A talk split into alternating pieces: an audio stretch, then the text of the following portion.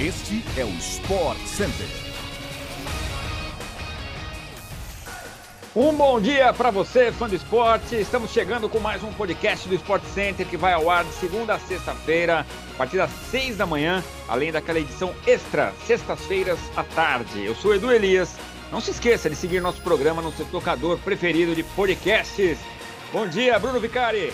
Tudo bem, Edu? Bom dia para você, para todo mundo que está ouvindo a gente, tá? A gente chega também, claro, diariamente na TV ao vivo, sempre pela ESPN no Star Plus. Hoje vão ser três edições. Tem às 11 horas da manhã, eu tô nessa, viu, Edu? Junto com o Mário Marra e com o Eugênio Leal. Tem também às 8 da noite e a 1 da manhã com você, Edu? É, comigo e o senhor Antero Greco. Então vambora! Sobe o som, porque o podcast do Sport Center tá no ar.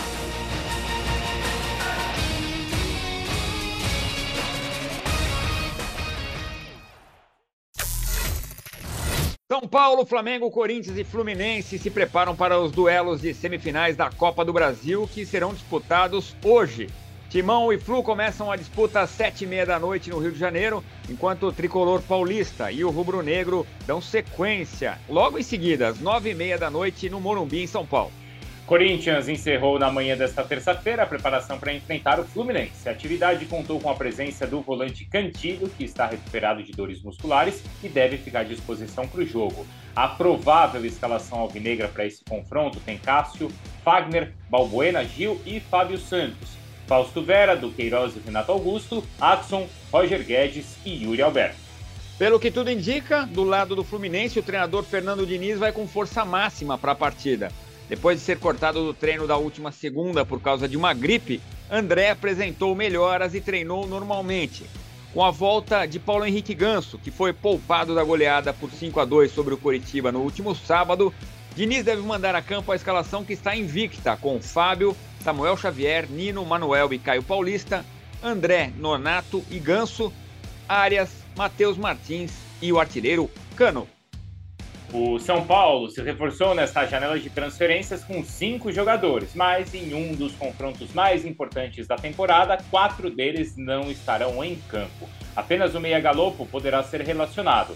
Noel Ferrarese, também o Noel Bustos, o Felipe Alves e o Marcos Guilherme não puderam ser inscritos porque chegaram ao clube depois do prazo de inscrições. Dessa maneira, o provável São Paulo para enfrentar o Flamengo é o seguinte: Jandrei, Igor Vinícius, Diego Costa, Léo e Reinaldo. Gabriel Neves, Rodrigo Nestor, Igor Gomes e Patrick. No ataque, Luciano e Caleri. O Flamengo deve ir completo e sem novidades para encarar o São Paulo na primeira partida. Depois de descansar os titulares no empate por 1 a 1 com o Palmeiras, Dorival Júnior armou a equipe apenas com três nomes que começaram o duelo. Vidal trabalhou entre os reservas. Desta maneira, o provável Flamengo tem Santos, Rodinei, Davi Luiz, Léo Pereira e Felipe Luiz, Thiago Maia, João Gomes, Everton Ribeiro e Arrascaeta, Gabriel e Pedro. O presidente da CBF, Edinaldo Rodrigues, vai propor a partir de 2023 a aplicação de punições esportivas contra os times cujos torcedores demonstrarem comportamentos racistas. Edinaldo vai levar a ideia ao Conselho Técnico do Campeonato Brasileiro do ano que vem.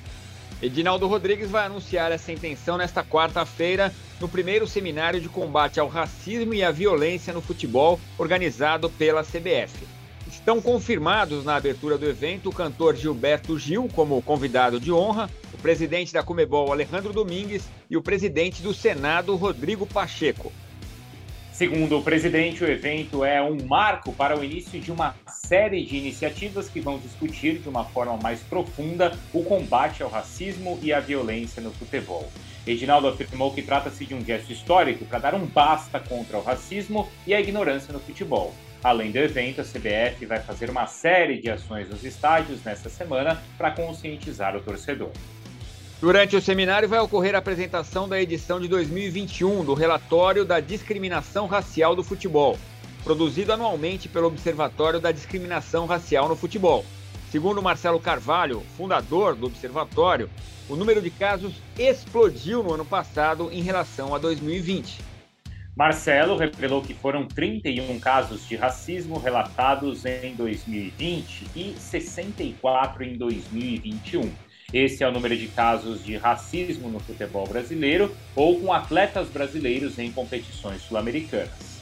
A CBF divulgou nesta segunda-feira a análise feita pelo VAR de um lance em que o Palmeiras reclamou de pênalti no final do jogo, em que empatou por 1 a 1 com o Flamengo. O clube paulista já prepara um ofício à entidade para contestar o protocolo. Na jogada de escanteio, os palmeirenses reclamam de que Vidal empurra Gustavo Gomes na pequena área. O árbitro Ramon Abate Abel não marca a falta. Na revisão, porém, é possível perceber que a partida é reiniciada antes de o VAR Pablo Ramon Gonçalves Pinheiro terminar a checagem e informar de que não tinha visto falta. Num determinado momento da comunicação entre árbitro e VAR, abate cobra Pinheiro sobre uma conclusão e percebe que o Flamengo já repôs a bola. O juiz pergunta à cabine se pode jogar e afirma que agora já foi.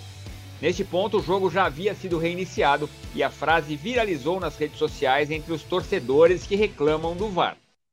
De acordo com as regras, uma jogada só pode ser revisada enquanto a partida está paralisada. Se a bola é recolocada em jogo, o lance não pode ser corrigido, mesmo com a atuação do VAR. O Barcelona vai disputar um amistoso beneficente contra o Manchester City nesta quarta-feira no Camp Nou e você acompanha esse jogão na tela da ESPN pelo Star Plus. A renda da partida será revertida para a Fundação Luson, entidade que apoia pacientes de esclerose lateral amiotrófica, doença degenerativa que causa paralisia motora irreversível. O embaixador do amistoso é o ex-goleiro do Barcelona, Juan Carlos Unsué, que foi também assistente técnico no próprio Barça entre 2014 e 2017. Unsué também treinou no Mancia, Celta e Girona antes de anunciar publicamente o diagnóstico de ela em junho de 2020. O Barcelona chega para a partida depois de vencer a Real Sociedad no final de semana, enquanto o Manchester City vem de um empate com o Newcastle. O duelo você acompanha com transmissão na ESPN pelo Star Plus às quatro e meia da tarde. Chegamos ao fim de mais um podcast do Sport Center. A gente volta amanhã com mais um episódio às seis da matina no seu agregador favorito de podcasts. Valeu, fã de esporte. Abraço, abraço para você também, Bruno. Valeu, Edu. Boa quarta-feira aí para todo mundo. Até a próxima.